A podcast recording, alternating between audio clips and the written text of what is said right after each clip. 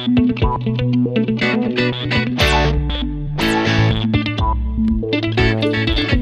um drop de notícia, nem um clarão de entretenimento. Estou numa sala sem porta e para onde quer que eu me vire, dou com as ventas no jogo do Game Pass. Franzino, mendigo, mas agora com o jogo, o jeito que tenho é jogar.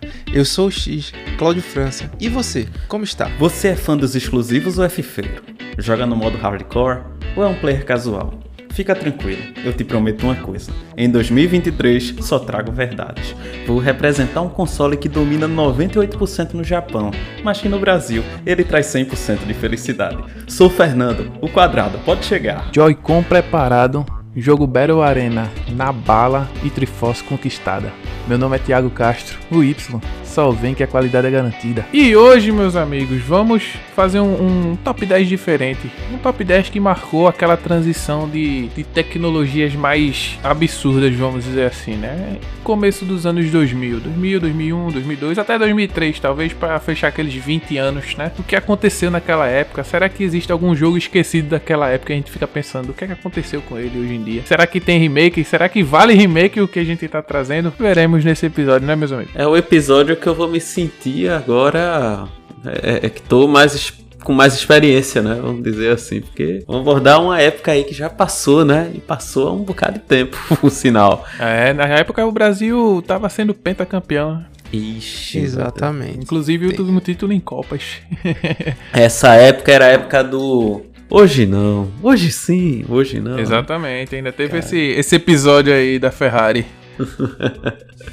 Estamos falando hoje do top 10 jogos que tem 20 anos, mais ou menos um aí, né, galera? Porque a gente ainda pegou um ano a mais, um não dá. É, um pouquinho mais de 20 anos, ali entre os anos 2001, para mais ser mais preciso, né, Tiago, até o 2003. Não foi fácil, acho que tem muito jogo aqui pra gente falar, né, que foram lançados na época. E você, eu garanto, não tem nem noção que faz tanto tempo assim. Eu lembro ainda que naquela época eu fiz, Nando, tem um jogo de corrida que eu tô jogando, ó, NASCAR Thunder 2003. que era E um. era bom. E Era era um. É, tinha, foi lançado pra Play 2 e Play 1 na época, né? É, e depois veio o 2004 que foi melhor ainda, né? Mas aí vai ficar pra o review do ano que vem. Fica Mas pro foi review lançado- de jogos com sequência todo ano. Foi lançado pro Play 2 e pro Play 1, ou foi lançado pro Play 1 e o Play 2 rodou via Não, retrocompatibilidade? é Play Play 2, pro Play 2 e pro Play 1 com aquela Olha aí, tá baixada vendo de aí? qualidade pro Play 1, né? Mas, mas não era tão baixa não, viu? Ela é muito boa ainda pra rodar no Tá vendo aí que não é de hoje que as coisas acontecem? É. Algumas coisas deveriam ser tipo, como eu sempre defendi, né? Vai fazer Gran Turismo 2, só Play 2. Aí, enfim, Só né? Play 2. É eu isso não aí. vou, Se vou não entrar rimar, nessa rimar, discussão não. vista as posturas atuais da Sony. Mas é isso aí, então separe seu calendário, bote aí, volte duas décadas no tempo, coloque o seu CD pra rodar na sua plataforma favorita ou assopre o cartucho, se for o caso. Use Ou- o seu flop disquete. Ixi, meu Deus Flop do céu. Aperta Start e vem com a gente. Caramba, fui longe agora.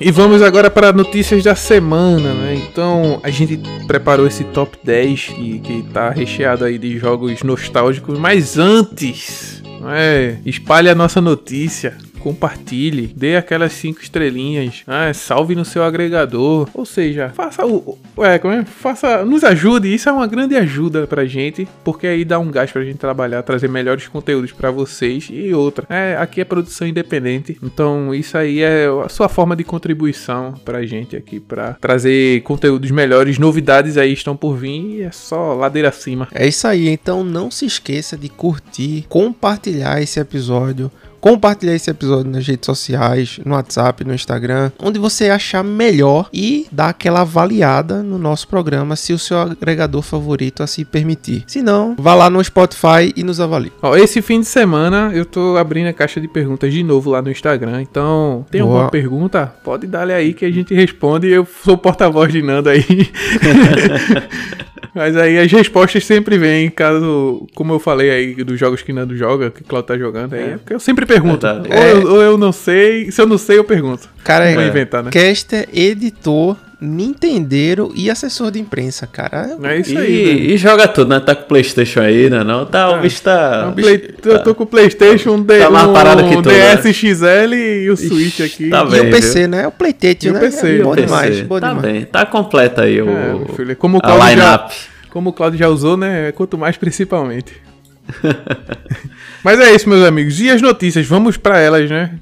Vamos pra elas, mas caso a pessoa não queira ouvir as notícias, pode olhar aí pra descrição do episódio que tem exatamente o momento onde as notícias acabam e o episódio começa. Vamos lá? É o seguinte, a Steam, ela liberou essa semana uma nova política de preços mínimos. Eu não sei se vocês alguma vez ouviram falar sobre isso, mas a partir de agora, os jogos mais baratos que tiverem é, no seu preço full, né, no seu preço cheio, eles vão ter que ter o valor equivalente a um dólar, né, a 99 centavos de dólar para qualquer é, Região e país. Qualquer região e país. Então, isso é, se o, o jogo tá lá no, sei lá, no Chile ou na Argentina, quando converter para peso ou para não sei o que, para dólar de volta, então o preço mínimo do jogo ele tem que ficar semelhante a pelo menos é, um dólar, né, na versão normal. E numa promoção o valor mínimo que o jogo pode ter é 49 centavos de, de dólar, né?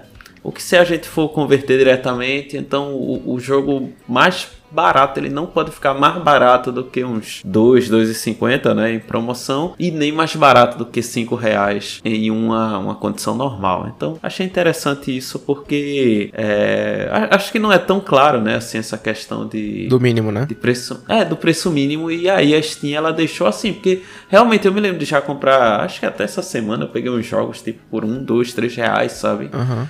E, e pronto então agora a gente tem isso pra ficar atento pra você se sentir falta né pô os jogos estão um pouquinho mais caros então é porque tem motivo mesmo pra isso A Steam tá fazendo MDC aí, né? Gostei, gostei dessa. Eu sabia Muito que você ia boa, gostar, cara. cara. Muito boa. Muito, muito bom. Só essa aqui falando- vai, traz a coisa boa, vai, Porque Nando. Fernando só tem trazido desgraça, velho. É, Só problema e tragédia. Preço Vou trazer uma defasado. coisa assim, que é mais ou menos, mas pra quem não teve a oportunidade de jogar, vamos ver, né? Porque assim, Red Dead Redemption, o primeiro jogo, ou o segundo na linha cronológica, chegou ao PlayStation 4 e ao Switch. Como Essa é a assim, notícia Thiago? boa? Como assim? É porque assim, pela primeira vez a legenda está em português do Brasil. ah isso é bom isso é bom Cara, mas então, Thiago, a partir de Thiago boicotou Pois é. o jogo na semana passada, né? Dizendo assim, não comprem. E eu quero saber se você se mantém essa semana mudou de ideia Não, assim, pra- eu vou falar por um simples motivo. Tá em 1080, então, né? não, o, o simples motivo é o seguinte: se você tem um Play 4 P5 e não jogou, vai rodar o Play 4 Pro, tá? Vai rodar via retro. E tem essa possibilidade de jogar em 4K. Hum, no Play 5, né? Isso, e no 4 Pro. Tá. Vai Mas- ter o conteúdo bônus do, da edição do jogo do ano. Vai ter o Tomahawk clássico, o rifle explosivo, as armas douradas, que não quer dizer nada. Isso é um meme Ah, do sim. Overwatch. É, é, Os trajes de comerciante também, caçador de perito, vai ter várias coisas. Vários, vários Mas é, só, pra, conteúdos aí. só pra fazer um, um adendo aqui em relação a Red Dead Redemption e o GTA V no Xbox 360, já eram em 1080, tá? Sim, sim. olha aí coisa boa é assim rapaz Enfim. e Compre se cara, quiser, mas tá aí, que- pra quem não jogou. o- Eu acho que a, a skin mais cara de, de, de legenda da minha vida. É. Cara, o que me impressionou é o tamanho que esse jogo vai ter no Nintendo Switch. Você sabe qual é, Thiago? Diga aí, eu quero que você fale. 11 gigas. É isso aí, pô. Jogo já era. Ah, Não, eu não, eu não tô tirando onda, eu tô achando sensacional como foi que eles pegaram esse jogo e deixaram tão, Meu tão amigo, slim, né? Meu tão amigo, fit. Como você é, amigo? perguntar, porque eu acho que é o mesmo cara que comprimiu o Resident Evil 2 pra 64.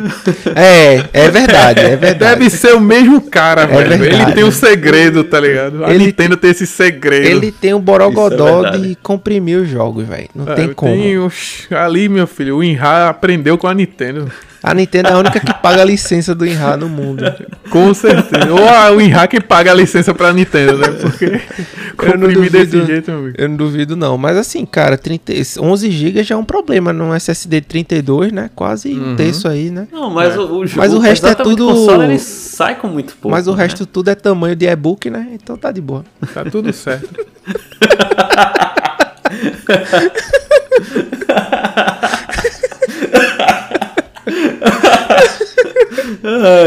Agora imagina o tamanho do, do- dos jogos, tipo, o Fe- é, Face, tá ligado? Deve estar 2 megas só. É, por aí, nessa casa aí. É, o jogo e uma música, e a música. É, e- e loop de ocupando 30 mais segundos. Ai, ai. Beleza. E aí, meu? Boa. Tiago, eu sei que você tá ansioso aí pra falar, queria que você comentasse um pouquinho conosco, Ah. até pra gente fazer um toco e voe aqui da Gamescom, né? Conte-nos um pouquinho do evento aqui, que também vou falar um pouco em específico da participação do- da Xbox lá, então fica à vontade, cara. É, Gamescom, que é, é um dos maiores eventos, se não for o maior evento de jogos da Europa, né? Que é lá em Colônia, na Alemanha, ou Colônia, né? Pra alguns, algumas pessoas que gostam de, de falar o certo. A Abra Games, meus amigos, tá liderando a comitiva com 57 estúdios. E o Brasil será homenageado no maior evento, de- nesse evento, né? Na verdade. A Abra Games, pra quem não sabe, é a Associação Brasileira das Desenvolvedoras de Games. E por meio do projeto Brasil Games, uma comitiva de 57 estúdios, como eu falei, vai para lá para esse evento, logo ali na Alemanha. Cara, dele- é motivo de orgulho aí pra Isso, gente, isso. né? Como... Na verdade, ele vai participar de dois eventos. Um é a DevCon, né, que é a Developers Conference, que vai ser agora, esse fim de semana, segundo o release desse episódio, Aham. entre o dia 20 e 22 de agosto.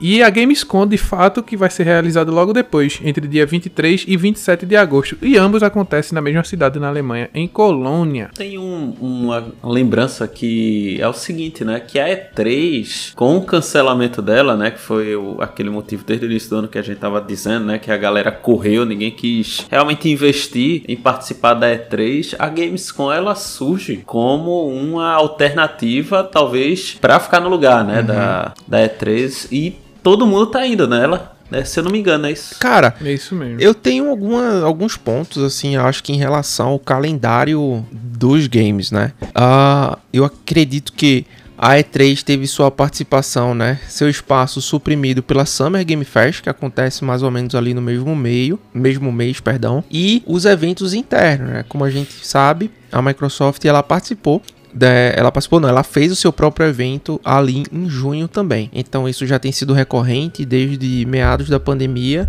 Então meio que a E3 foi ficando de lado e hoje tem um evento menor, mais concentrado na transmissão de trailers e tudo mais, né? Isso, A. Gamescom vem agora em agosto, então basicamente dois meses e meio depois você tem ah, o preenchimento de mais um evento e depois você tem a Tokyo Game Show encerrando o ano você tem ah, o The Game Awards, né? O Isso. famoso TGA que a gente sempre acompanha por aqui. E falando de Microsoft, né? De Xbox que eu, que eu desculpa. Vamos lá de novo. Que é o que eu acompanho. É, é o último evento que a Microsoft participa é o, a Tokyo Game Show. Ela não deu as caras o ano passado, graças a Deus, no TGA. Eu acho que ela vai repetir isso esse ano. Em janeiro ela já faz o próprio evento dela. Como a gente pode lembrar agora, em 2023, foi o evento que ela liberou trailers e soltou até o Hi-Fi Rush, né, como um shadow drop no, mesmo, no meio do evento. Então acho que é mais ou menos esse, essas cartas que a gente tem entre 2000, 2022, 23 e 24. Vamos ver se vai ter alguma alteração significativa, se vai entrar um player maior para tentar, né, tirar a E3 do buraco aí ou alguma coisa nesse sentido, mas eu ainda tô bem cético quanto a isso. O tributo à indústria nacional de games é fruto de uma parceria liderada pela Abra Games com a Associação da Indústria Alemã de Games, também por meio do Brasil Games, como eu falei. Com isso, o país terá grande destaque no pavilhão de exposição da feira de, de lá, né, da colônia. Participando da cerimônia de abertura, tendo um stand com presença dos estúdios nacionais e cumprindo uma extensa eh, agenda de compromissos. Isso está no comunicado lá enviado da, da própria empresa. E entre outras atividades, está prevista reuniões, rodas de conversas, rodadas de negócios, apresentações de projetos e palestra. Na DevCon, vai ter, o Brasil vai coordenar um painel no dia 22, com o título de Como Fazer Negócios com o Brasil. E lá, e lá vai estar participando o Rodrigo Terra, que é o presidente da Abra Games, Gustavo Steinberg, que é o CEO do Big Festival. Abraços. Tem que puxar a sardinha pra gente, né?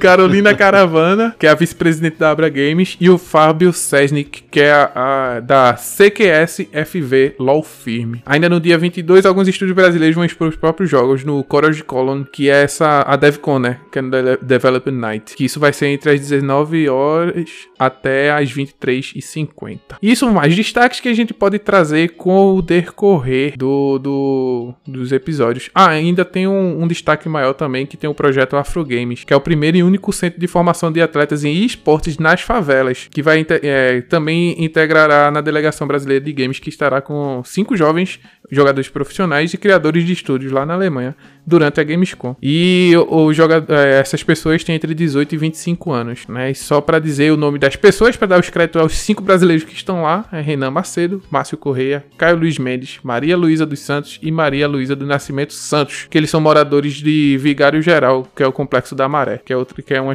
das comunidades do Rio de Janeiro. E eles vão estar lá nos representando como atletas de e-games, de esportes na verdade, e que estão em formação, né? Só pra aproveitar aí que o Thiago falou do, do stand, da, da participação da Abra, no stand do Xbox, cara, vão ter mais de 30 jogos com 100 em, distribuídos em 150 estações de jogo, construído com mais ou menos aí 300 lugares, dois, duas posições aí pra cada estação, né? Jogos que aparecerão, meus amigos, na Gamescom, Starfield, Forza Motorsport e Aria, Ara The History Untold, né, da Oxley Games. E outros jogos aí que também me acalantam a alma, né, Stalker 2, que, enfim, vocês sabem que ele é daquele estúdio, né, que é ucraniano, então a galera sofreu muito com a guerra aí, né, teve baixas, atrasou o jogo, enfim, tiveram bem problemas bem maiores aí em relação à concepção e outras coisas com Lamplights League, né? Então, Lamplighters League, tá? E muitas outras coisas aí que eu também tô bem, bem curioso. Na realidade, eu acho que vai ser um momento muito bom pra ver como é que tá rodando, né? Ao vivo aí, ou pelo menos nas gravações da galera, os jogos que a gente tá mais aguardando aí pro final desse ano, né? Sim. Aí você que tá escutando fica perguntando: e a Sony? E a Sony? A Sony tá fora mais uma vez, né? Pelo segundo ano consecutivo. A Sony A só Sony tem. a, assunto, a né? Sony só tem conchavo com o Geoff Keighley, né? Do The Game Awards. O resto ela não participa em nada, esquece qualquer coisa e veio com aquele evento Mequetrefe no meio do ano. É,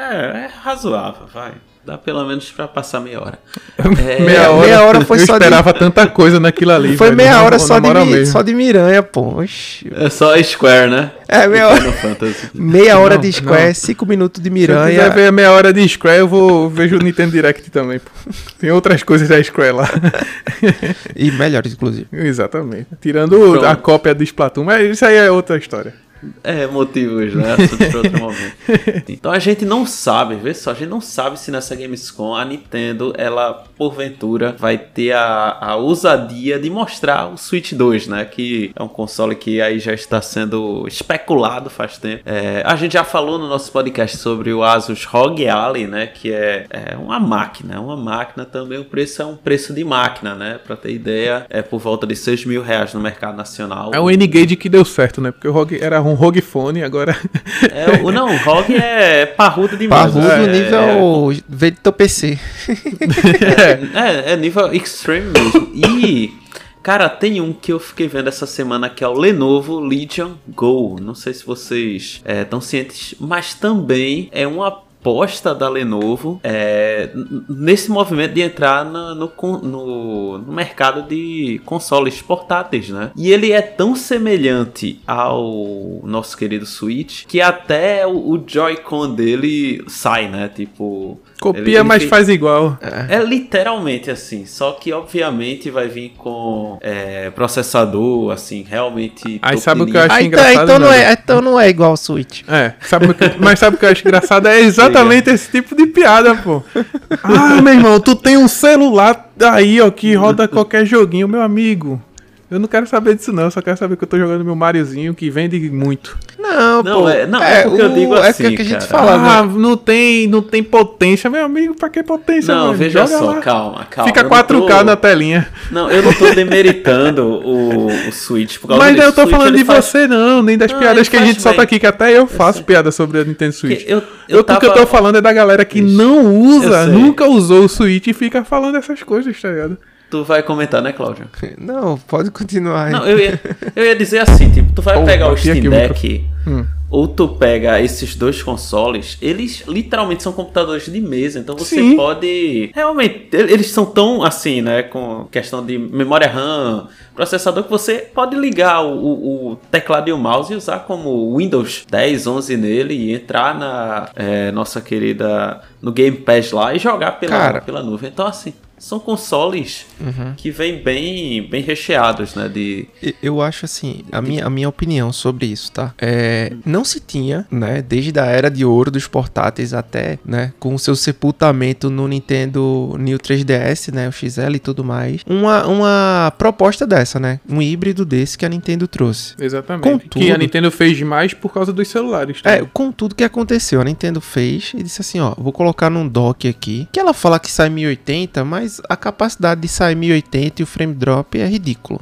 Né, eu acho que até a resolução ela é dinâmica em muitos casos. Mas aqui não, Ah, não vem o The ponto. Witcher, The Witcher e Diablo 3 É, fica eu vi, eu vi o, o- Não, mas eu vi o The Tears of the Kingdom. Cara, é. Oh, Fica saboroso, velho. Não, eu, eu botei numa TV, eu vi numa TV de 58 polegadas na casa de um colega meu, eu achei assim, meu, um retrocesso. Mas tudo bem, isso aqui não Ah, é porque esticou demais, esticou É, demais. é, a tela tem que bem. ser menor, pô. Mas o que Eu tô jogando uma de 32, Mas- 2K. Mas, mas- é, uma boa, pode ser isso. Mas É o que muito o, bom, o tá que, saboroso, O que velho, real. acontece? Os caras chegaram e disseram assim, meu irmão, olha o que a gente consegue, olha no tamanho que a gente consegue, na espessura que a gente consegue. Até então, eu acho que essa era uma das maiores desculpas da Nintendo, sabe?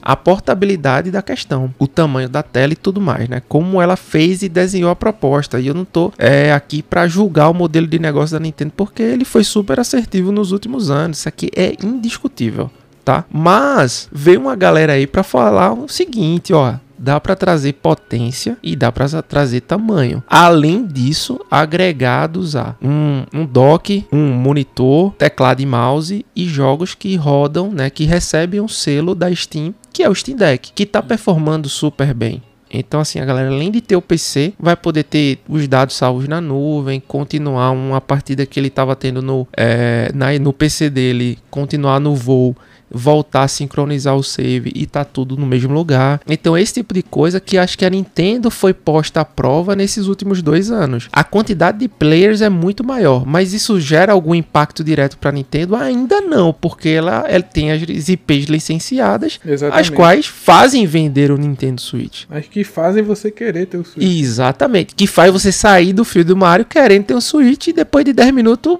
passa à vontade, no meu caso, né? Mas Não, é só entrar na loja da. da é só ver o Nintendo. preço Eu- do eu- cartucho, Não, pô. Aqui passa à Não, é. vontade, tá ligado?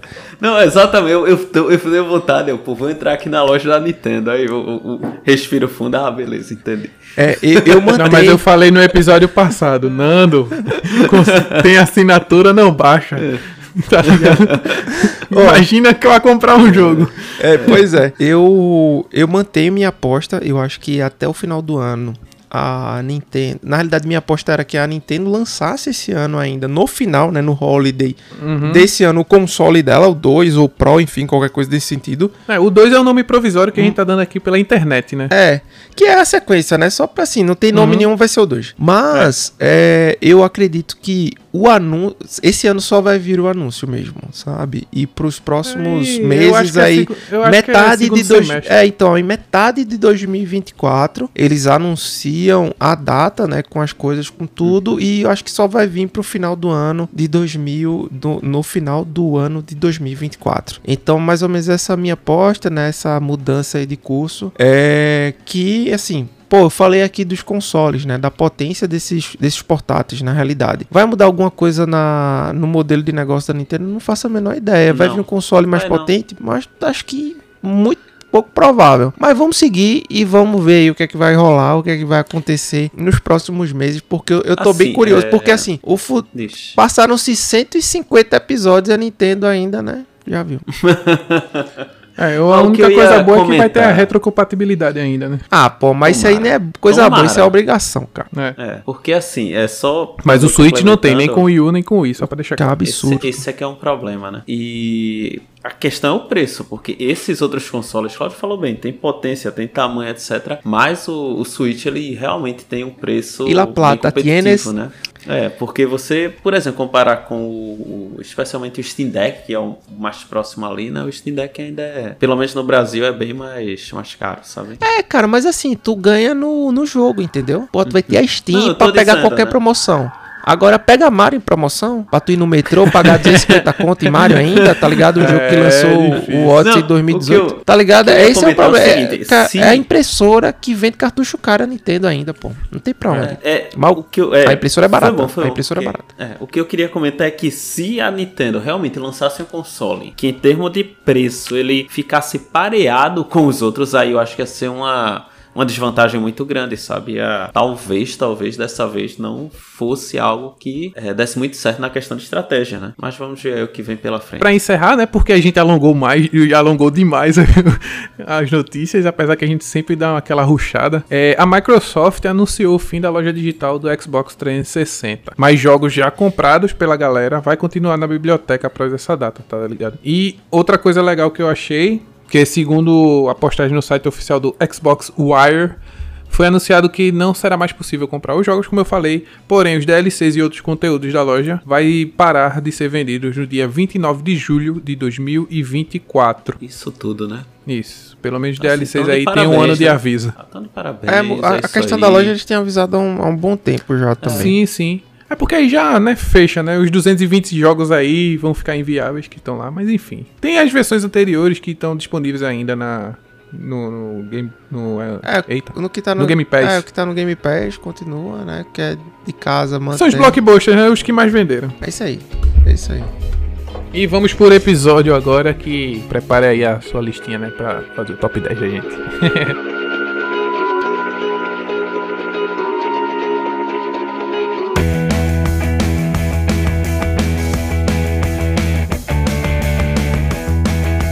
Meus amigos, e falar aqui, esse é um episódio nostálgico, né? Não deixa de ser. A gente vai citar jogos aqui que de certa forma foram pontuados, pincelados, citados, memorados, né? Mas que a gente vai falar um pouquinho mais no detalhe, cara, que sem dúvida alguma foram jogos que nos marcaram demais. Seja por estarem à frente do seu tempo, ou seja, porque desprendemos de fato horas e horas a fio porque simplesmente não tínhamos outro jogo para jogar, né? Esse aqui, infelizmente, eu joguei menos do que a sua primeira versão, mas eu acredito que por eu ter afinidade com um jogo que tem sinergia com este, eu me identifico mais, até mesmo porque de fato foi uma evolução impressionante. Eu vou dar a dica da data aqui, eu quero ver se vocês adivinham. O jogo foi lançado, considerando a data norte-americana, em 26 de março de 2001. Eita, E é aniversário uma, fran... é uma franquia conhecidíssima. que Tem jogo até hoje. Calma que não é FIFA, viu? Eu ia falar FIFA exatamente, mas FIFA agora é- chorou, é né? mais cedo. nem FIFA, É o- nem Maiden. Pokémon Stadium 2, cara. Aí sim, aí sim. Falando, em- falando nisso, o episódio que eu falei de compramos e a gente se arrependeu, eu falei do Pokémon Stadium do Super Nintendo que É, que ali é- e o Hakusho. Leve, Ali era né? Pipichu, leve. né? Era Pi- Pipichu. Era tão sofrido quanto Pikachu com C. Pois é. Então, assim, é um jogo que tem o que? Já 22 anos. E, meu, não só o jogo é excelente, mas toda a mecânica implementada. Ele, ele é enquadrado em jogos de luta, né? Mas toda a mecânica e o storytelling enquadrado nesse jogo aqui, que é absurdo. Uhum. Ele não tem um viés de RPG, tal como os dos seus amigos portáteis, né, que saíram pro Game Boy, Pokémon Yellow, Blue, Green, depois Gold, Silver, Cristal. No entanto, ele atende muito bem a premissa de um console de mesa, porque telas- as telas são maiores, tem as animações dos ataques. Então, assim, foi lançado, né, só para lembrar um pouquinho a plataforma, para quem não se lembra ou não conhece, para Nintendo 64 ou Nintendo 64. Já vê o meme, o meme na sua cabeça, né? E ele. Não é que ele requeria, mas a Nintendo sabe fazer venda casada de certa forma, né? Uhum. Eles assim, pô, recomenda-se usar uma parada chamada Transfer Pack. Isso era apelação, hein? Vendido, isso tá bem explícito na caixa, vendido separadamente. Só que, meus amigos, quando você tinha isso, era praticamente você ter dois jogos em um. Era absurdo. Uma porque você conseguia importar os seus pokémons dentro do Pokémon Stadium e outra que você conseguia jogar praticamente um Game Boy dentro do Pokémon Stadium. Então assim, a, a Nintendo na época já fez a segregação Assim, ó, cara, tu não consegue jogar o Gold Silver no Pokémon Stadium 1 já pra fazer isso aqui, né? Já dá pra. Também não tinha patch, né, Thiago? De atualização É. pra, pra sair depois. Mas se mesmo tivesse se tivesse- patch naquela época, não existiria os Street Fighter Super, Hyper. Pois é, mas mesmo se tivesse, a Nintendo ia, né, vender outro jogo do mesmo jeito que ela faz Ah. isso até hoje, né? É. E só pra não ter confusões no nome, né? Porque Pokémon Stadium 2 no Japão Pokémon Stadium aqui no, no Ocidente e tal. O que eu tô considerando aqui de fato é o É que se dois, joga, é o que se joga as versões Gold Silver, né? Que é Ah, a sim. sequência direta que a gente recebeu aqui é, para as é Américas. O que veio com- mais completo em termos de, da lista de pokémons, né? Porque o, o Uhum. primeiro, se eu não me engano, era bem limitado, né? E esse segundo ele saiu com aquela. Acho que do- tinha os 150 primeiros, aí saiu com os 150, depois mais aqueles 100 que vieram. né? Exatamente, que aí é até E, onde eu cara, sei, né? De cabeça até hoje. é, não sei a tabela periódica, mas isso assim. Esse foi o jogo que eu mais queria jogar no Nintendo 64. Era o único jogo assim que eu dizia que era o que. Ah, o único não, né? Mas era o que mais. O principal. É, eu pensei que esse era o jogo que eu mais queria jogar no Play 1. Não, esse era um jogo que se eu tivesse o 64 seria pra ter o, o Pokémon Stadium, porque eu achava uma obra-prima, né, dentro da, da de todo da questão do gráfico, inclusive da questão do- dos Pokémons em si. Totalmente. E aquela, aquela totalmente. questão do Transfer Pack era algo surreal, assim. É a Nintendo. É, em sua apre- essência, né? Imprimindo dinheiro, cara. Imprimir É. dinheiro. É isso aí, cara. É isso. Não, e assim, uma das coisas que acho que o Thiago vai lembrar bem, ele tinha um viés assim meio é, Mario Party, sabe? Uhum. Então você juntava a galera pra, pô, não quer fazer a liga, né? Os dois fazer a rinha de Pokémon lá. Tinha uma série de minigames, cara, que você poderia jogar com seus amigos, jogava todo mundo assim, quatro players. Era um negócio absurdo, cara. Pokémon é, Stadium é, é, é assim, pra mim, é um dos auges dos jogos de, de mesa. É impressionante, o jogo é muito, muito bom. muito completo, como tu falou, né? A questão dos, dos minigames, do, da, dos, das batalhas em si, né, cara? Sim, as batalhas muito detalhadas, assim, a 2 FPS, mas era um negócio maravilhoso, cara, maravilhoso. Era excelente. E ali o, o, o bom era que eu não sabia de nada mesmo. Eu achava uma coisa que era do, do Game Boy, chegava no, no, no Stadium levava cacete. Era, era assim mesmo. E pra continuar só assim, né? Um jogo que foi lançado no dia 29 de agosto de 2002. Eu joguei um pouquinho mais tarde, mas ainda eu joguei no PC. Porque também ele teve versões no Play 2 e no Xbox. Recentemente teve sua versão definitiva. E, meus amigos, é o Mafia, né? Ah, O Mafia, assim, eu sou suspeito a falar do 1 e do 2. O 3 eu tive minha decepção, mas assim, é um jogo que é passado em 1930. Você tá lá como taxista, o Tommy Angelo. O Tommy Angelo, né? Que você, ele, você vê que ele tá relutante pra entrar no mundo do crime. Mas aí ele começa a trabalhar pra família Salieri, né? Ele entra a fazer parte da família Salieri. Família boa. É, aí vem as recompensas, né? E, e, tipo, é grande demais pra você ignorar. E você vai subindo de hierarquia, vai, vai conseguindo os pagamentos maiores. E os trabalhos cara, eu, eu, sujos, eu, né? eu dispenso até comentários desse jogo aqui, porque a gente tem franquia dele, tem, pô, eu, Mafia é uma indispensável, cara, sem dúvida. O que eu acho sensacional é que esse jogo me pegou muito, velho. Muito na época. É muito mesmo. Quando eu vi que até os, os táxis eram meio que customizados pra você fazer algumas missões, cara, é, eu fiquei extasiado na época. Caramba, velho, como é que o jogo chegou no nível desse, tá? ligado? E, tipo, pra época, um gráfico, né? Assim como um das Surreal, listas de Cláudio aí que vai surreal. chegar. Tenho um, um que Cláudio vai falar que tá na lista dele. Que também, eu não vou dar spoiler, né? Fica aí pra escutar. O gráfico é, pô, surreal pra época, velho. Você É. olha hoje em dia, você faz, pô, né? Parece jogo de celular. Ou como diz Fernando, né? gráfico de Switch. Ô, cara, pega leve. Não, você não pegou leve, agora eu falo É isso. verdade, pior que Fernando é Aguente, assim né? É. Aguente. É, Fernando é assim mesmo, velho. Mas assim, né? O Play 2 esquenta com esse jogo. Ah, isso sem Mas dúvida. qual não esquenta, né? É. Acho que até Kirby se rodasse no Play. Enfim. Não, pô, se botar esse no Play 5 esquenta, então é a Sony mantendo a quintura desde Não, 2000. O Play... Calor humano. Não, o, o Play 2, o Play 2 não esquenta não, o Play 2 não esquenta não, porque o Play 2 roda até disco de Maquita, então...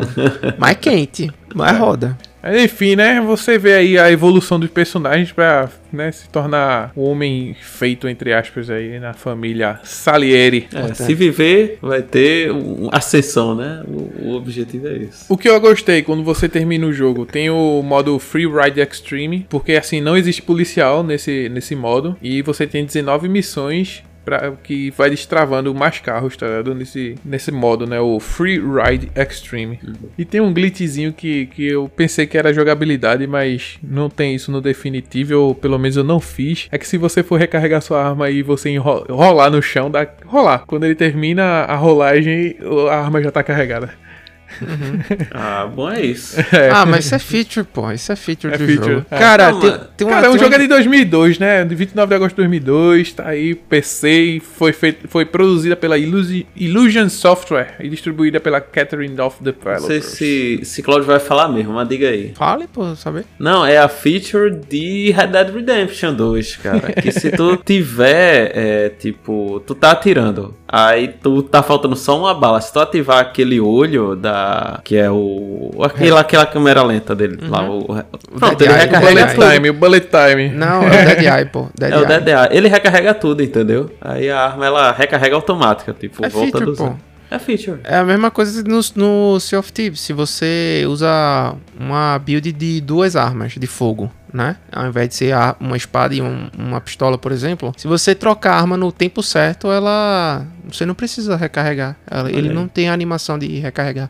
O que é absurdo, mas também beneficia muito quem tá masterizando o jogo, né? Que tá, tá- ciente aí da técnica. o que eu ia dizer é o seguinte, eu tava jogando no difícil, no Máfia, até uma missão. Aí você pensa, foi um boss? Pô, foi alguém muito forte? Foi um tiroteio muito sangrento? Não, cara, foi a missão do carro, velho. Era o que eu É. tava pensando. Meu amigo, não dá pra passar no difícil naquela missão do carro, cara. É impossível. Assim, impossível que eu falo pra mim, obviamente, né?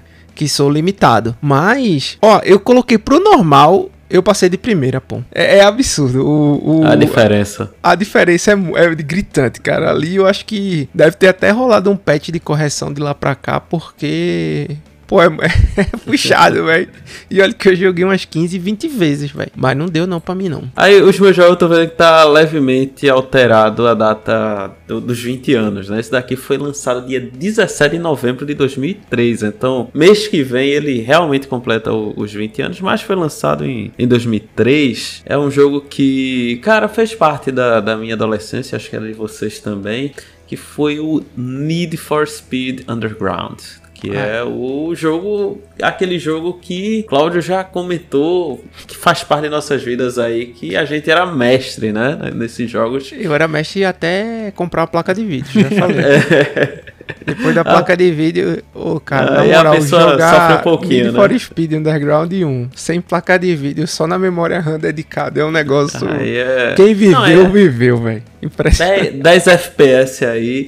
E era bom Pouco que esse menos. jogo, assim, era, era o chão sempre molhado, né? O carro sempre refletindo tudo. Então, os caras usavam um efeito que aí a gente memorizou bem, que é o motion blur, né? Tudo ficava Isso borrado. não.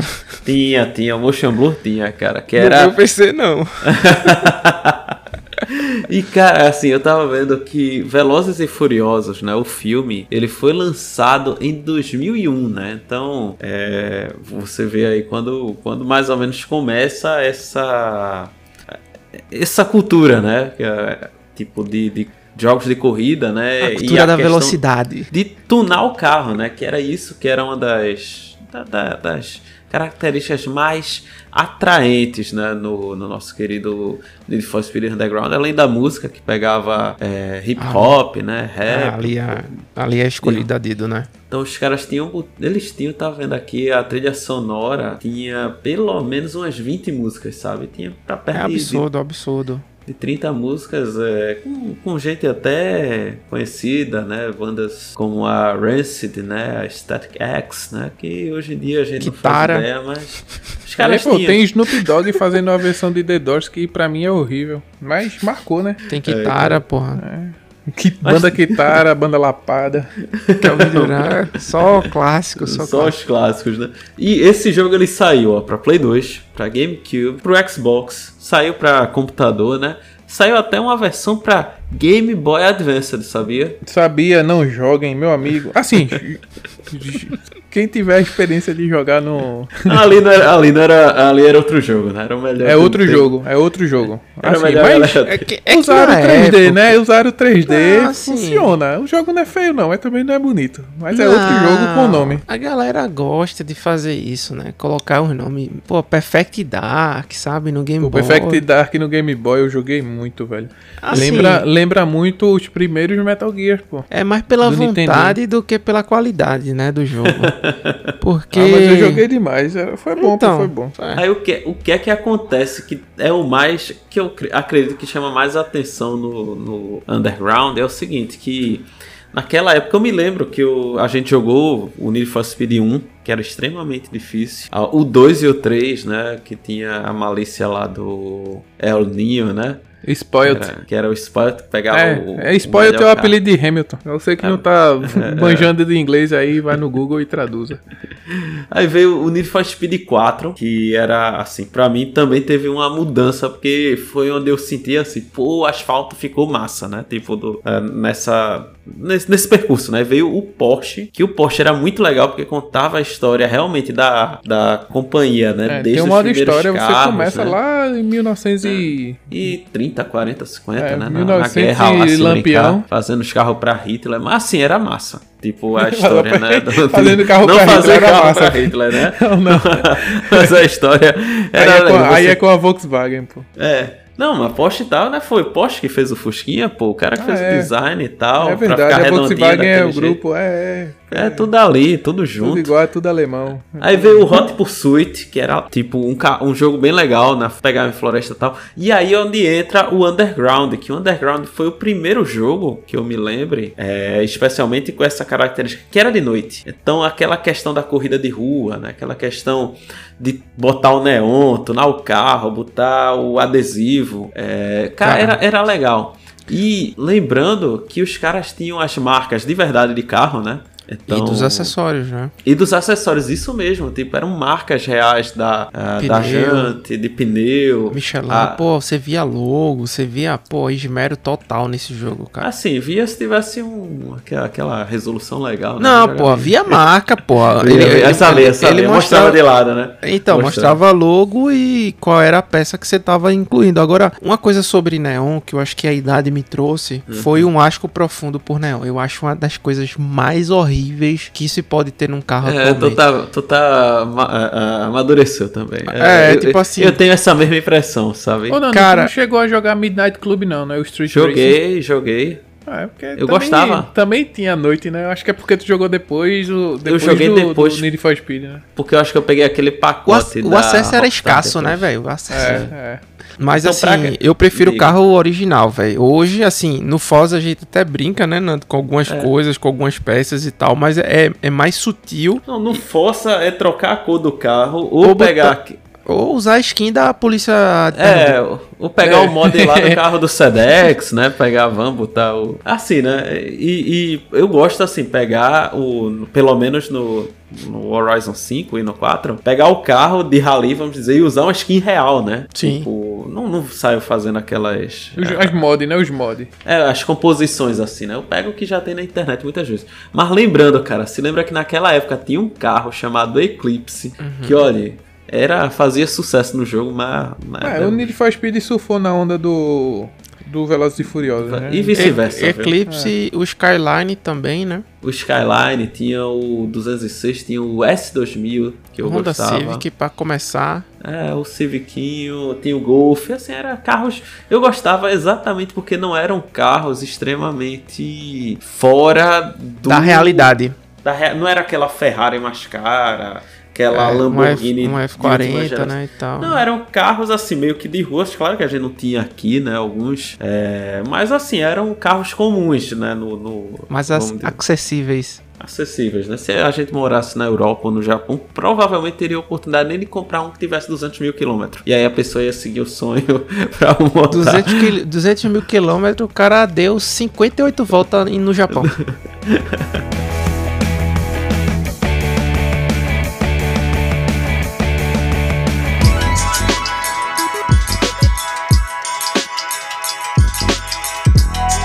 Tiago, e agora me diga aí o seu segundo jogo, cara, que eu tô bem curioso aí, porque só não quero repeteco, velho. Você já falou muito de máfia nesse podcast aqui, eu acho que você tá ganhando alguma coisa aí, de, da família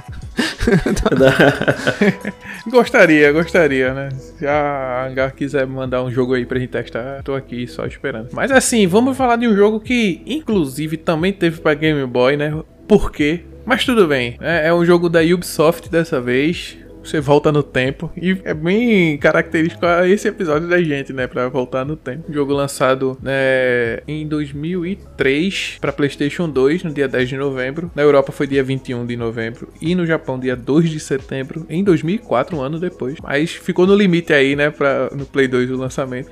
E pra PC, no dia 2 de dezembro de 2003 também. Que é o Prince of Persia Sands of Time. The Sands of Time. O- É, né, assim, né, sem comentários. Esse, essa série realmente fez parte, né, da nossa, do nosso cotidiano. Foi o, acho que o, o que mais movimentou esse, esse gênero antes do Assassin's Creed foi o Prince of Persia, né? Com Eu certeza. creio que foi a transição entre o, o que se tinha de 2D, etc, para o 3D. O Prince of Persia foi Com competência, né? Com competência aqui. Cara, Competência que a Ubisoft em Montreal nunca mais teve. vocês pegam no pé, mas eu concordo em, em parte. O, a questão aqui, cara, é que apesar do, né, da comparação que a gente faz normalmente com Assassin's Creed, afinal de contas são empresas, é a mesma empresa no caso, né? O Prince of Persia, o primeirão e o segundo, e o terceiro, eles são corredor, cara. E assim, É. são diversos puzzles ali dentro. E por isso que eu digo, eu acho que é um gênero que hoje tá em falta, entre aspas, né? Tá em falta por essas empresas, essas grandes empresas. E elas estão focando integralmente num mapa de mundo aberto, sabe? É, foi o que eu citei aqui em relação ao Ghost of Tsushima. Apesar de ser um, um mundo aberto competente, eu acredito que ele teria amplas condições de fazer um jogo linear, tal como é o Sands of Time, o War Within, e ser um jogo excelente também, cara. Fugindo um pouco dessa questão de catar um monte de coisa, fazer aqueles upgrades intermináveis e tudo mais, e missões secundárias repetitivas, é, eu acredito que ele seria sim um jogo excelente numa mesma proposta. Agora falar de Piece of Persia Sands of Time, cara, é falar da minha infância, porque eu joguei muito esse jogo e era surpreendente. Surpreendente ver esse jogo rodando num, num PC, principalmente, né? Num Sim, PC bom. sim. Porque eu acho que eu vi na casa de Wagner, Thiago Sim. rodando assim no talo, era um negócio absurdo. Era- 60 FPS É. na época. Era assim, caraca, que é que tá- tem alguma coisa diferente aqui, eu não sabia o que era. Né? Então, pô, quando a cimitarra cantava, você tá maluco, velho. É, esse jogo, eu, eu joguei o comecinho dele numa loja de videogame, eu não lembro qual a loja, mas eu lembro que era no Shopping Recife ainda. No Xbox, o original grandão lá, o do controle gigante. Uhum. E eu fiquei, caramba, No velho, Duke, que né? jogo... sem- Hum? No Duke. Sim, eu fiquei, caramba, velho, que jogo massa, bicho. E voltar no tempo quando você erra, né, a, a adaga quase do um tempo. força, né? É, meio foda que. Não, mas é, E calma, mas quem é. começou Mas é. mesmo. Acho É, que quem quem começou não mesmo jogou, com né? isso foi o. Foi no Grid, né? A, a empresa que fez. Que era até. A Codemaster, né? Que, que era até da Fórmula 1. Ele, eu acho que ele que, que meio que fez esse flashback, assim, vamos dizer. E que é bom, né? É, não. não vou negar. Eu prefiro Não, vou bater dizer- e começar de novo. Mas, cara, vê, Não, vê- é. não, mas vê, vê só a solução de design dos caras. Tipo assim, no- é, tinha muito save point, né? Nessa época a gente já trabalhava com isso. Mas eu- você tinha cargas de. de da É, adaga de, de cargas, tempo. né? Hã? Tinha cargas, né? Era até cargas, acho que no começo eram três cargas. Cara, são três vidas. Antes de você reabastecer num próximo checkpoint, digamos assim, né? Mudando os nomes, você pode até quase morrer três vezes, né? Porque você morrer não dá pra usar a adaga mais.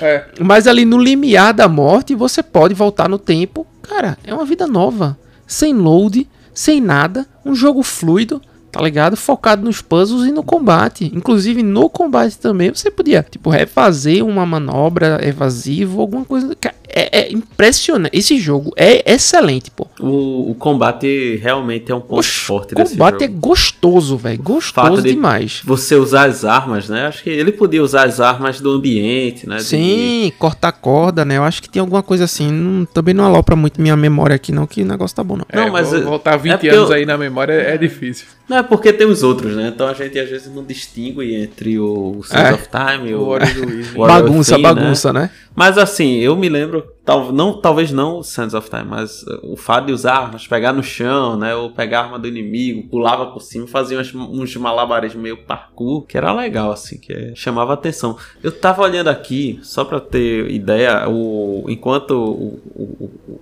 Prince of Persia, né? É de 2003, o Assassin's Creed 1 é de 2007. Então pra você ter ideia aí desse... Com 4 anos aí de desenvolvimento. É, desse lapso, né, entre gerações, pra ter ideia como ele foi importante nessa época. Claro, Ele- com certeza. Não, é como- porque, ele- é porque assim, o Prince of Persia Sands of Time é dessa época, né? Uhum. É de. Quando o Thiago me, re... me Assim, relembra- eles, eles pegaram a começar 2003, a né? desenvolver. É, mas eles começaram a desenvolver em 2001. E eu acho que um ano antes. Não, mas é tudo bem assim. Porque ainda teve o Warrior Within, que foi o segundo jogo da franquia, e o Sim. The Two Thrones, tá? Exatamente. Uhum. Então, e aí veio o Assassin's Creed na, na cola, entendeu? Inclusive, f- acho que foi o tempo de desenvolvimento maior da franquia, né? Depois é seis meses. É. Aí, ou um pouco menos. Já entra na Gold e.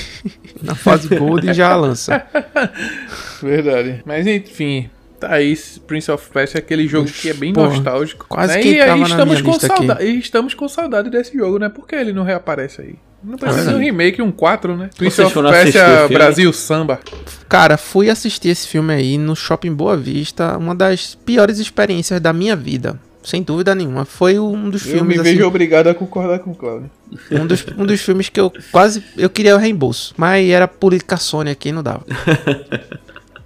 É, a gente já tinha assistido, né? É, meu, muito ruim, cara. É absurdo de ruim. Nando, fala aí qual é teu jogo, cara. De Playstation vou tem que ser, viu? Vai ser PlayStation, PlayStation 2, Xbox, GameCube, GBA. Mas sabe que o GBA, né?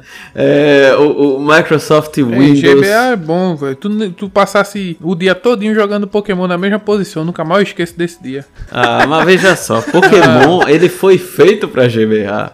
Esse jogo, ele não foi feito pra GBA. Então, Shiny Soul também, velho. Jogaço pra Game Boy.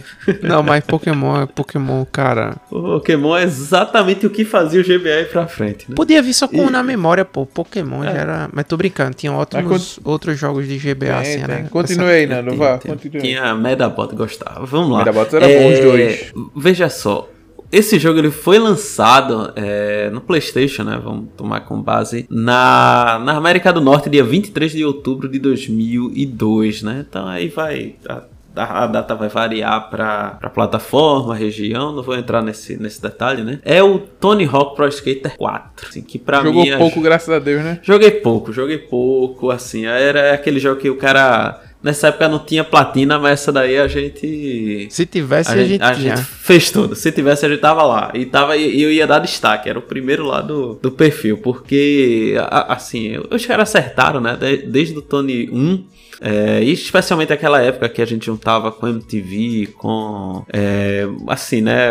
Os clipes. E os caras estavam ali, tinham o Bam Margera, né, no, no. Jackass. Assim, tinha um- uma certa. é, um certo universo ali, né, formado. Que isso, e- esse jogo fazia parte, ele se encontrava, né, junto com as músicas que se tinha, junto com os eventos que apareciam, junto E com. tinha a Elisa também, né? Você podia jogar com uma, uma skatista, né? Já naquela época também. Exatamente. Eu sei que o que importava, importava o que? Vamos lá. Que tinha o Tony Hawk, que tinha Chad Muska. o Mosca, o principal, que era. Mosca, pô. Mosca. Esse era o Mosca, pô. Era o Moscou, né? Tinha o tal do. Cara, do, do nosso favorito. Sabe quem é, né? Que eu tô falando? Tony Hawk. Não. Rodney Rod Miller. Mullen, cara. Sim, Rodney o cara Mullen. que não perdeu, nunca perdeu um campeonato. Isso é verdade. É, é, porque tinha uma coisa nesse jogo que era fantástica, que eram os vídeos, né? Sim. Então o cara fazia a, a missão, né? Além de tudo, no, no final conseguia desbloquear o vídeo O vídeo de do cada- personagem, de cada um. do- o que Rodney Mullen fazia, cara, era surreal, assim. Era quem Ah, teve muitas, mais. muitas manobras street é dele, pô. Até É. hoje. O cara inventou, inventou do nada. É, tinha o nosso querido brasileiro lá, o Bob, né? Que acho que deu uma, uma fama muito legal Lenda, pra lenda. ele, né? Assim, muita gente boa. O Bom Marguera tirando onda, como, como comentei. O jogo era E- da Activision, lembrando, no 2 você jogava com Homem-Aranha. É, o cara podia desbloquear. Isso era muito massa, pô. Não, no 4 o cara podia fazer o seu personagem também. Eu lembra? fazia seu Madruga direto. É, oxe, no era bom 2, no demais. 4. Não tinha nem erro, assim, era só botar aquele cam- chapéuzinho. É, a o chapeuzinho de Bob. Burnquist e você só mudava a textura que dava pra mudar. Uma calça jeans, camisa preta, deixava ele bem maguinho, já era. É, já era, era O famoso Era seu, seu- madruga de cosplay de cigarrinho solto. Total, velho, total. Assim, então tinha, assim, não vou dizer de estágios quanto tinha, mas era uma quantidade boa pra não, não repetir. De mais música, eu tô vendo aqui, cara, tinha pra 30 a 40 músicas, não contei aqui, mas tinha ACDC, tinha, é, assim, falando, né, House of é, the Rising Drunk, que era do, não sei se tu se lembra. Tinha System é, of a Down. System of a Down, O exato. Shime. É, tinha Iron Maiden, tá Sim. ligado? Sex Pistols, assim, pra você ver, The Offspring, né, tava também. Tem as bandas de hardcore também, né? Sun É. 41. Só que eles faziam, eles é, mesclavam, né, com, não era só rock, eles mesclavam com o rap, eu acho que isso ficou muito legal. Sim. Porque não era só, né, assim, você pegava duas de rock, quando vê, entrava um rap e quebrava assim, mas combina com, com, É, com tinha o estilo. um, um- um- uma música que toda vez que eu escuto eu lembro de Nando, que é o Spokesman do Goldfinger. Pô, rapaz, boa demais essa música. Tinha Gerude, Gerude Jamadia, que é o Verse of Doom, que é uma música muito boa, por sinal. É. Uma banda que eu não conhecia, que eu conheci por causa desse, desse jogo. jogo. que é o Melly Mel. que Tem uma música que é I'm a Star, eu escutava direto. Inclusive, vou colocar aqui na minha playlist pra escutar mais tarde. Agente Orange também com Bloodstains, muito bom, muito bom mesmo. Não, Enfim, cara- Fore- é, como é Forex Liner? Enfim. Até hoje, assim, é aquele. Ah, O cara hora ou outra vai, né, na playlist Tony Hawk. Pro- O cara bota logo a, a playlist completa, né? Do 1 ao, ao 4 que tá massa. É, eu acho que a música que, que Nando não escutava direito porque os pais não deixavam era o The Number of the Beast, né? Do... Assim, eu, eu não sabia muito bem, né? O cara deixava ali baixinho, dava pra escutar. Exatamente. E qualquer coisa eu falava que exatamente ele tá alertando a gente qual é o Sim. número da besta, né? Com Não certeza, tá- com- Ele não está, como é o nome, vangloriando, né? Só está alertando e a gente tem que saber pra se precaver, né? Então a argumentação é tudo. e você, meu caro é, X? Quero saber qual é o, o seu, o seu jogo aí da, da vez. Cara, eu vou falar de um jogo aqui que é da Microsoft Game Studios. Eita, então nessa época já. Já, já era brocadora, cara. Quem, quem acompanha sabe. É com base em um, um gênero aqui que a gente já falou. Foi mal eu me lembro com base em nada, eu, eu esperava tu falar. Quase, Mas quase. Eu, eu pensei ainda, mas. e é o RTS, né, o Real Time Strategy ou estratégia em tempo real, onde a Microsoft, querendo ou não, meus amigos, reina soberana nessa modalidade aí. Nessa categoria. Porém, esse jogo aqui divide opiniões. Ele não é tão unânime quanto o 2, em relação a ser um jogo muito bom. Ele não é tão unânime em relação ao 3, de ser um jogo muito ruim. Mas ele é um meio termo. Ele divide opiniões, como eu aqui bem falei. Na Lan House não era o mais jogado, mas era o mais Mas tinha. querido. Mas e sempre tinha. E sempre tinha. E a expansão, cara, é um negócio de louco, né? É o Age of Mythology. Meu amigo. Me dê, papai. Cara, assim, aprendi mais com ele do que na aula de história da época. Ei, esse Age of Empires.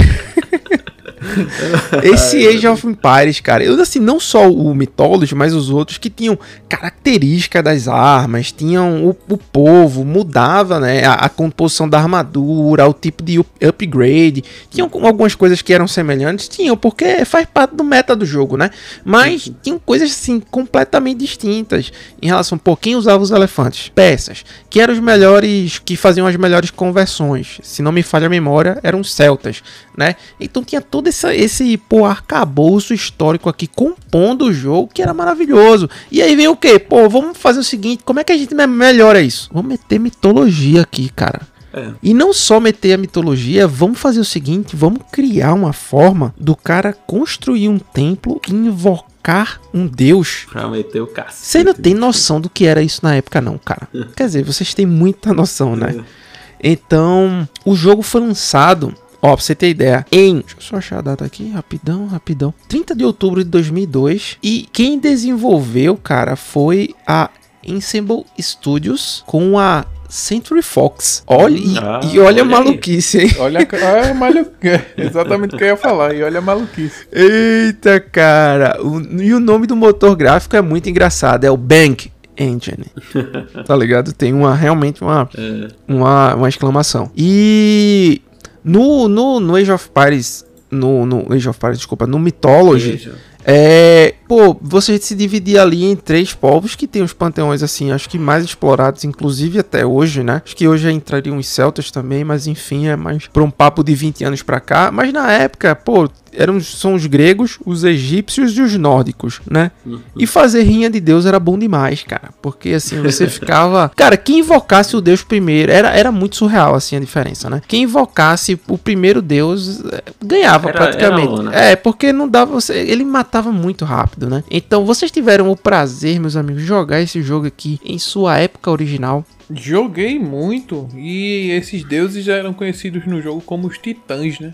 Os Eu titãs. joguei demais. Esse jogo eu gostava de jogar com, com os egípcios, só pra deixar claro. Ah, eu não joguei muito não. Esse daí eu via, mas não, não, não era, não fez parte não da minha. Cara, eu joguei com todos, assim. Não tinha um favorito, acho que era de dia. Mas eu sim, eu gostava de fazer as missões, né? Tipo, juntava lá os botezinhos e jogava contra eles e ficava assim. Porque a parte mais legal do começo do jogo, não se tinha internet na época, né? Como a gente tem hoje. Então você vê.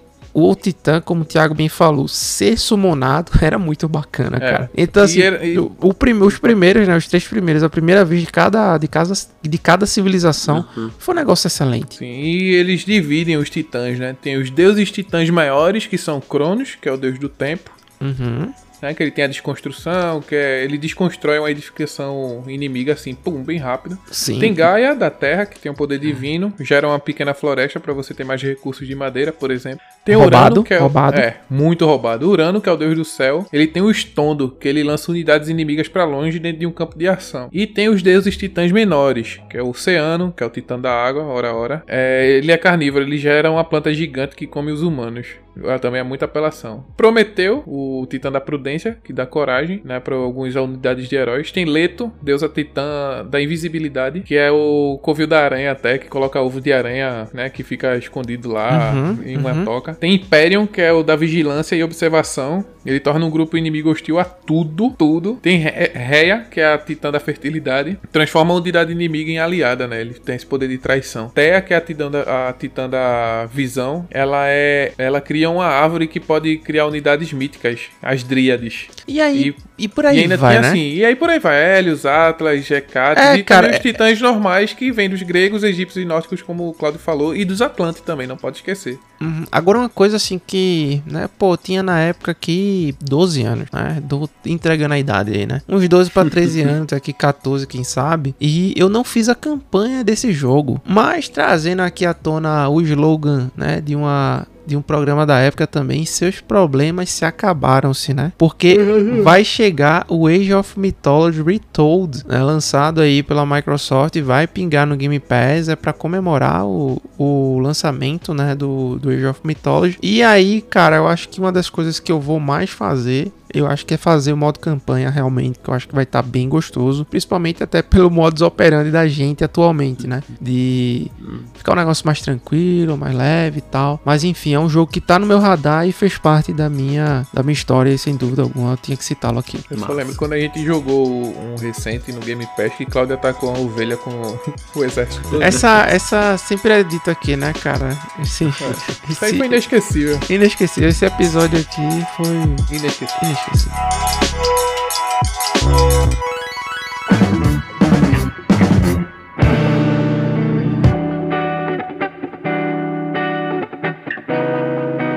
Então, pra concluir, né, essa, pelo menos essa parte aqui, o motivo de eu não ter jogado Age of Mythology, né? No dia 12 de setembro de 2003 foi lançado um jogo que mudou a história aí do, do, do, do entretenimento eletrônico.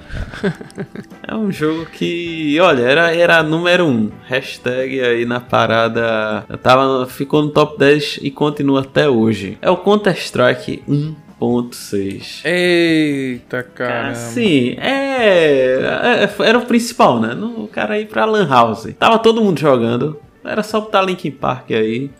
Tá, tá ligado? Total, velho, total. Aí pronto, botar lá em. Qual, qual era o que tu gostava? Tinha gente que gostava aí de speedrun, tinha gente que gostava de The Dust, tinha gente que gostava. Assault. The Dust É, 2, porque The Dust era É, gigante. The Dust 2, exato. Dust The Dust 2. 2 era o melhor. E depois a- as modificações, né? Quando vieram aí nosso querido Ice World Pool Day e outros cenários aí tão Vai ali. quanto. Vai ali no trampolim. Vai ali no trampolim, cara, meu amigo. Isso gerou um, foi um meme eterno, velho.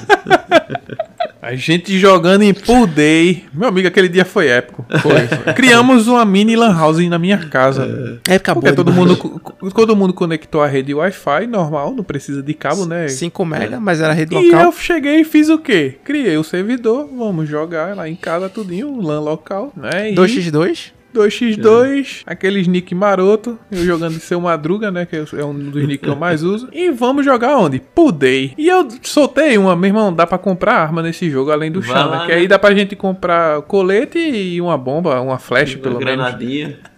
E soltaram a famosa frase, onde é que compra? Olha aí. E eu já estava agachado querendo atirar. Cheguei e falei: vai ali no trampolim.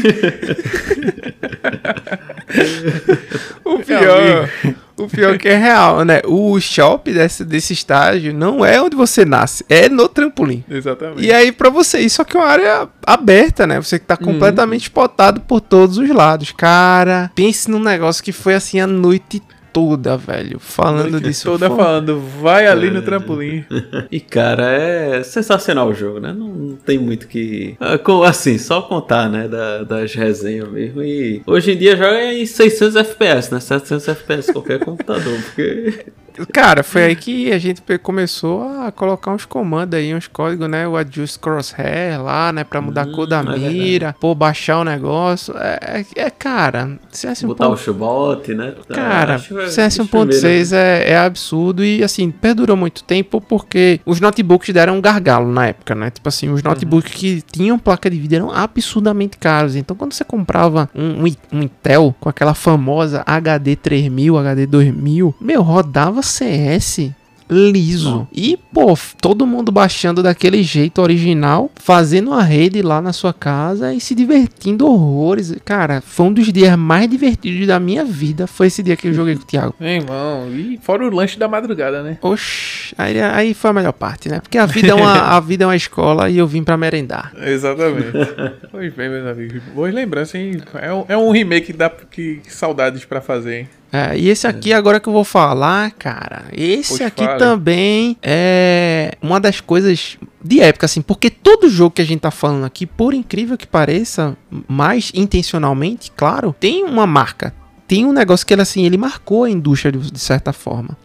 E esse aqui feito pela Remedy Studios, lançado para o Windows, PlayStation 2, Xbox e Mac, né? Com conversões para Game Boy Advance, iOS e Android. Pô, Max Payne, né? Desenvolvido pela Remedy Entertainment e publicado, meus amigos, na época pela Rockstar. Exatamente. Só pra você sentir o peso. Então, ele marcou não só por uma história extremamente densa e foi um dos primeiros jogos que eu joguei em português do Brasil. E Tivesse- estilo quadrinhos também, né? tinha uma vibe que ah, na época eu não conseguia caracterizar, né? Meio Sin City, né? a Sim, chuva foi, acho que Fotografia também. a fotografia do jogo exatamente e foi uma das primeiras vezes que você entrava na mente, né? Do, do personagem. É, Ou nos se- dilemas. Nos dilemas, no, no uso de medicação, né? Medicações fortes pra dor, pra esquecer, enfim, todo aquele contexto que o Max Payne tava passando na época, num estilo noir, que é um negócio assim que eu adoro até hoje, né? Ele veio com uma feature chamada Bullet Time, que era, cara, que dispensa comentários. Surfou na onda do Matrix, né?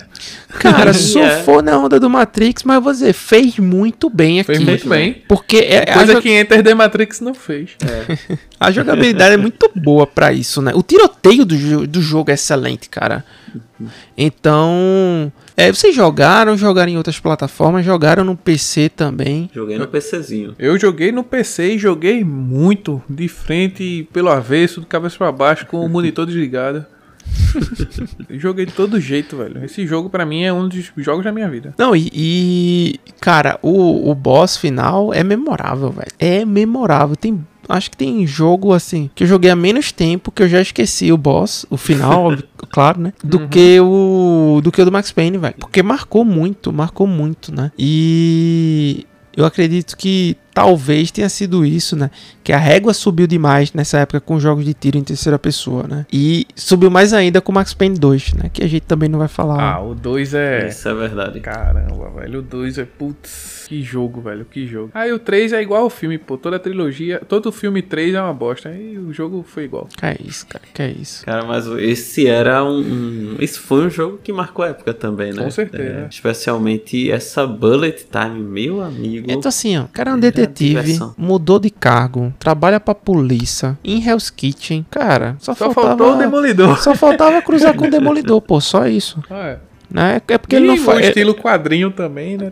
Cara, se você não jogou ainda Max Payne 1, tem um PCzinho bom, cara, fica em promoção direto, velho. Compre sem medo, o jogo é muito bom. É muito bom. É muito Bom bom, mesmo. muito bom. Aproveita enquanto a galera não faz aquelas de como é fazer versão do diretor e tirar a versão antiga da loja. Já É, mas- aconteceu em alguns jogos já também. Oxe, Sony fazendo escola aí.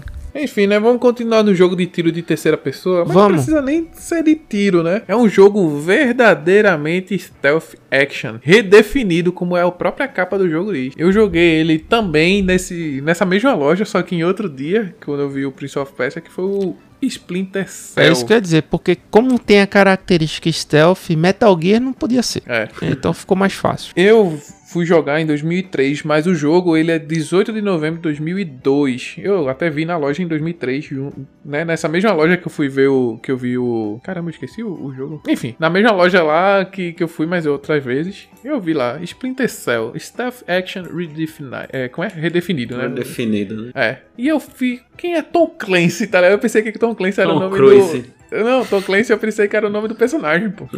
Na época, né? Só nova, menino novo, nunca levou uma topada na vida.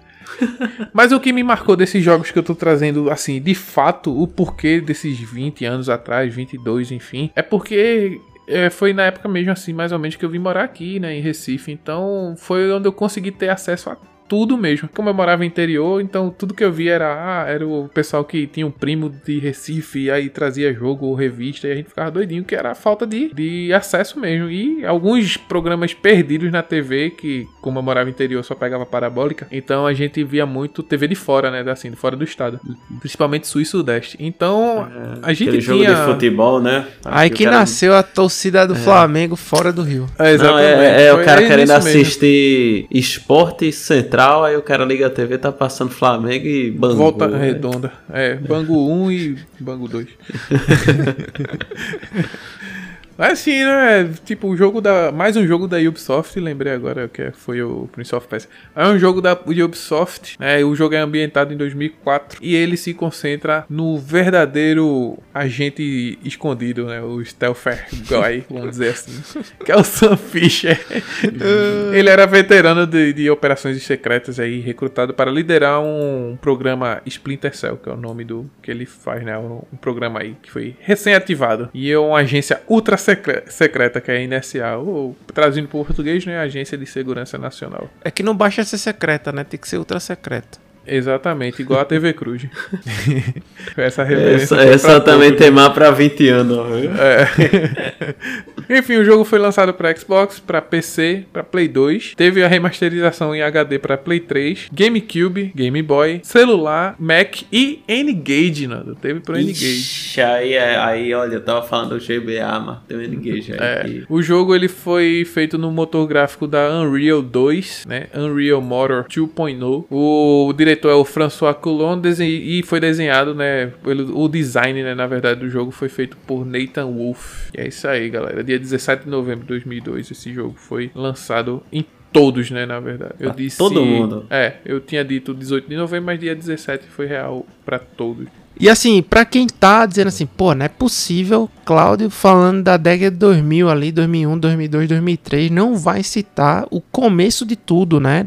Pelo menos da divisão Xbox, a Microsoft Game Studios já existia com Halo Combat Evolved, né? Cara, se você quiser capelão, é, cara, isso aqui, ó, um marco na indústria do FPS no controle. Mas, se você quiser entender realmente os seus impactos, tem um episódio 117, vai lá, escuta. É um episódio muito bom que vai falar só sobre Halo. Você vai entender muito sobre a lore, seus impactos na indústria e tudo mais. Por isso que eu não quis nem trazer hoje aqui, porque eu ia fazer essa menção desta forma.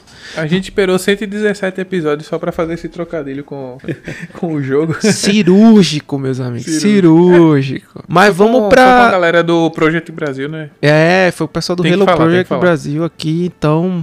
Putz, é, dispensa comentários. Os caras mandam muito bem quando o assunto é Halo e sua. É, digamos assim, né? Esse universo expandido, né? Nessa, Exatamente. nesse Space Opera. Cara, a gente chegou num consenso aqui. Na realidade, vários jogos, eu diria todos os jogos, basicamente, poderiam ser esse último aqui, né? Esse último jogo citado. Porém, esse Também em Lan Houses. também lá nas lãs da vida. E eles têm, ele, ele tem um, um apelo muito especial nas nossas vidas, né? Eu é um jogo que marcou época, talvez, né? Tenha mostrado de fato no que a Rockstar vê, né? A Rockstar diz assim: eu vim pra isso, cara. Eu vim pra entregar esse nível de qualidade, né? E é o GTA Vice City, pô, que foi lançado Ei. dia 27 de outubro de 2002. Meus Exatamente. amigos, que jogo, que jogo, de certo. Meu, ele se tornou o, o jogo mais vendido em, vamos dizer, em segundos praticamente, né? Assim, Porque, já. caramba, foi um- uma, uma coisa absurda, a explosão absurda naquela época. É porque eu vou falar assim, o GTA, é, eu me lembro que a gente já tinha alguns GTAs. Um, é, dois e três. Exatamente, antes dele, né? Que eram GTAs, eu me lembro que, especialmente o 2, que eu joguei muito, que era a vista superior, né? É, um e o dois é visto superior. Aí o 3 eu não me lembro de ter O jogado. 3 já era assim. 3D, foi o primeiro. Já era 3D, né? Uhum. Pronto, aí eu não me lembro de ter jogado. Pra mim, a transição foi no Vice City. É O 3 verdade. é muito né? bom, Nando, de verdade. O Vice City é excelente, mas o 3 é muito bom. É muito bom, né? E, cara, assim, a, você ter total liberdade aí pra. ah, a gente sabe, né? Pra correr, pra andar de, de moto, de carro, de fazer De o que helicóptero. Quando É, tu vê um helicóptero pousando por aí. É, eu chegando. Te prepara, papá. Helicóptero, heli- enfim, a gente vai virar Helicóptero. memes e memes aqui. Digita Panzer e dê tiro com seu tanque de guerra. Eita, cara, tinha exatamente esses códigos aí, que era pouco código, viu? Graças a Deus. É, esse jogo, ele é passado em 1986 e você consegue, você joga com Tommy Vercetti, ou Vercetti, né? Os caras gostavam de Tommy nessa época, né? Acho o Power Ranger verde. Tommy Angelo. Tommy Angela, é, até eu acho que era o nome mais comum, mas também é aquela referência a Scarface, a, a versão não original, né, que é a original antiga, aquela versão que a gente conhece, né, do- dos filmes. Do Alpatino, né? Isso, exatamente. E assim, como o Claudio falou, dia 27 de outubro de 2002 e foi feito também para Play 2 também, que foi um dos maiores sucessos, mas também ficou para PC e Xbox, né? E, e igual ao seu antecessor, o GTA 3, é que também teve um box duplo aí que foi o GTA Double Pack também, que, que teve para Xbox também, iOS e Android em 2012, que foi a celebração de 10 anos. E eu achei isso sensacional, velho, essa celebração de 10 anos. é. A, a Famitsu, que é uma revista bem famosa lá no Japão, elegeu o GTA Vice City como um dos 100 jogos favoritos de todos os tempos. Isso lá em 2006, né? Que foi elencado isso aí. Pra você ver como em 2006 Ah, mas tinha fácil vários isso aí, jogos. né? Pô, chegar assim, top 100, bota GTA no meio. Fácil, cara. Fácil fazer É, isso. assim, é, porque é. o Vice City foi uma foi uma- um ponto fora da curva, real assim. Não, cara, eu, assim, isso mind é fácil, blow. Os caras podiam ter botado no top 10, foi isso que eu tô querendo dizer. Não, eu tô dizendo esse top 100 porque tem, com certeza ele tá lá, lá no top 10 desses top 100 Ah, aí. tem top 100 aqui, tem um mais o quê? Pô, tem um Zelda Ocarina of Time. Pô, tem que ter, cara. São jogos assim É. que é, é fácil, entendeu? É fácil, é fácil, real. Mas assim, é um jogo que realmente, quando não tinha gente jogando CS ou alguém esperando os amigos pra jogar o CS, né, Pra liberar as outras máquinas e você entrava antes, porque tinha mais tempo, então eu jogava aquele GTAzinho pra esperar os amiguinhos. O que eu gostei, né, é que esse jogo ele teve vários, vários e vários prêmios relevantíssimos que eles ganharam, como o melhor jogo do, do Play 2, por exemplo. Melhor música no, no, no GameSpot, melhor som, melhor gráfico, melhor história, né? Então, assim, várias, várias empresas marcou como melhor jogo, assim, do, também pela é, Britney, é, Britney, British Academy. Enfim, o Xbox também placou vários prêmios para ele na época. Britney Academy. É, a Britney Academy tá lá. Oh, I did it again. Eita, onda, velho. Vocês me fazem pensar em cada besteira. agora eu tô com a música na cabeça, velho. Did It Again. E agora é a versão do, do Shadow of Bodum. Escutem, é muito bom. A versão metal dessa. Enfim, parabéns ao GTA aí, né? Vocês têm alguma menção honrosa para fazer sobre jogos em 2002, assim, que ficou fora desses 10 aí que a gente elencou, não? Cara, tenho para mais de 20 menções aqui, mas eu vou me ater a essa lista por enquanto. Quem sabe a gente não aborda esses novos jogos, né? Esses outros jogos, na realidade, vindos de anos mais longínquos e, enfim, que nos marcaram tanto quanto essa geração ali da transição dos anos 2000. É, eu só só queria eu... dar só duas mençãozinhas rápidas. Vamos lá. Metal Gear Solid 2, Song of Liberty, Silent Hill 2 também e o, o nosso querido jogo do advogado, né? Ace o Fantasy Wright Ace Anthony, ah, que foi em 2001 também, que é muito, muito bom. Oh, já tem isso tudo, Ace né? Attorney, né? Tudo. É. Eu vou deixar mais uma citação, cara, é, de dois jogos que são o mesmo. É o Pro Evolution Soccer 2, que também ISS é conhecido Pro Evolution 2. Esse mesmo, que é conhecido como Wing Eleven 6. Exatamente. Nas regiões do mundo. Exatamente. Então, que aí foi o jogo da Copa de 2002 aí. Sim. Então, assim, é, pouco gol nesse jogo também. É, Play 1 e Play 2 também, viu? É. Mas assim, Shenmue 2, um jogo excelente que merece até a gente fazer a história dele aqui. Mas eu só joguei o 2. o Gran Turismo 3 é Spec, tudo dessa época. O Onimusha é o primeiro. É isso aí, então, pô. É um, um jogo reche... foi, é, foi um ano recheado. E olha que a gente só tá falando de 2001, né? Em outros momentos falaremos, pô. É melhor guardar essa, essa euforia para depois. Mas assim, vamos só fazer uma pergunta assim, a gente vai responder, né? Desses jogos que a gente falou, qual merece um remake pra hoje em dia? Ou um remaster? Alguns já tem, né? Alguns já possuem esse, essa, esse remake, como é o caso do Age of Mythology, como é o uhum. caso do Prince of Persia, que tá engavetado, mas uma hora vai sair, mas né? Vai sair o... Infelizmente. Infelizmente, é. Vai sair o, o side-scrolling aí, né? Com um 2D plataforma, que eu acredito que vai ser muito bom o jogo, por sinal, mas não é o que eu queria de fato, não é o que eu tava uhum. esperando. Uhum. E dentre outros, né? Que vocês. Eu não queria puxar sardinha, não, Claudio. Assim, fazer a, a né, a propaganda de, de, um jogo que eu trouxe, mas é porque eu sou muito fã, velho. O Splinter uhum. Cell merece. Merece, pô.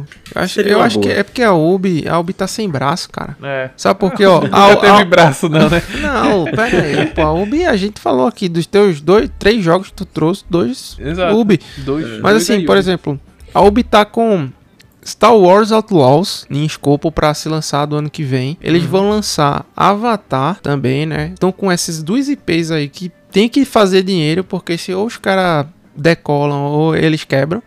Né? E inclusive eu vi o trailer do Avatar, o pessoal tá supimpa, hein? E eu não gosto do filme, vocês sabem muito bem aqui, já teci várias ah, críticas em relação Avatar, ao filme. A lenda de Yang? Não, é o Avatar. Você tá brincando. Povo azul. o azulzão. É, os Smurf, pô. Então, tem aí isso. Smurf de tem 50 metros. O, o Mirage pra sair, né, também. E que sai esse ano, né, inclusive. Já entrou na fase Gold. E, cara, não dá, velho. Não dá pra abarcar tudo. Tá, tá em falta. Tem o Tom Clancy, né, que eles lançam o co-op lá, que é o Lure Shooter, né.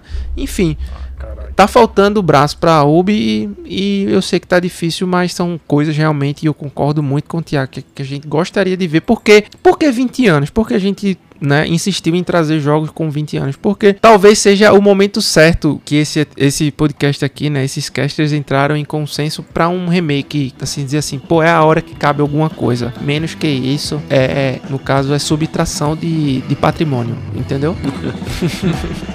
Então é isso, meus amigos.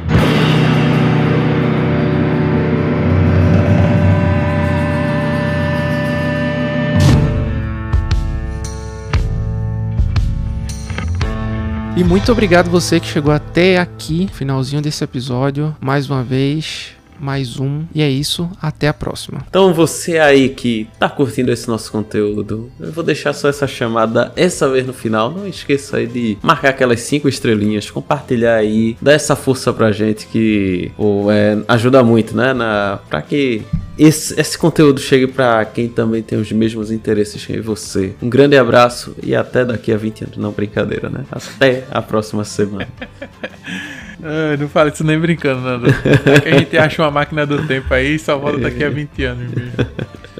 Mas Aí vai voltar que parte, nem, não, voltar que nem aquele episódio de Rick and Morty, né? Vamos lá, entra, vai, volta rapidinho. Os caras é. voltam traumatizado. É. É verdade, é verdade. Enfim, é, brincadeiras à parte, eu acho que 20 anos assim dessa trajetória da gente marcou muita coisa pra gente, né? Então, meu caso também foi a, a mudança de tudo, assim. É, lógico, eu vim morar aqui em Recife em 2000, mas nesses três anos foram muitas informações, muita coisa nova pra mim, né? Então, principalmente, inclusive, né, para jogos, é, foi na época que é, eu já tinha meu Play 1, eu acho, quando eu conheci Nando, foi logo depois, eu não lembro. Isso aí eu não lembro, foi uma parte que é distorcida na minha memória. Mas eu sei que eu tinha já o Game Boy, eu só tinha dois jogos, mas eu tinha o Color. Meu Color verde, que era o mais comum. Era o Kiwi. É. e exatamente. E o Super Nintendo, lógico, né? Mas Com assim, enfim, foi uma época divertida mesmo, porque foi época do Play 2, Dreamcast, enfim. E é como o Claudio falou, assim, é, foi aquele boom de coisa nova, né? O que era 2D virou 3D e veio muita coisa boa. Logicamente que veio muita coisa ruim, mas veio muitíssima coisa boa que a gente aproveitou e trouxe só 10 jogos daquelas épocas, né? Mas de certo modo foi o que mais marcou a gente, que mais encheu os olhos, deu aquele soco na cara de nice graphics, né? E é isso, velho. Espero que vocês tenham gostado. Até- Eu espero que tenha trazido um pouco de nostalgia pra vocês também que tá escutando. Assim como torço pra gente que gravou, né? É verdade. É. e assim, um grande abraço. E, mano.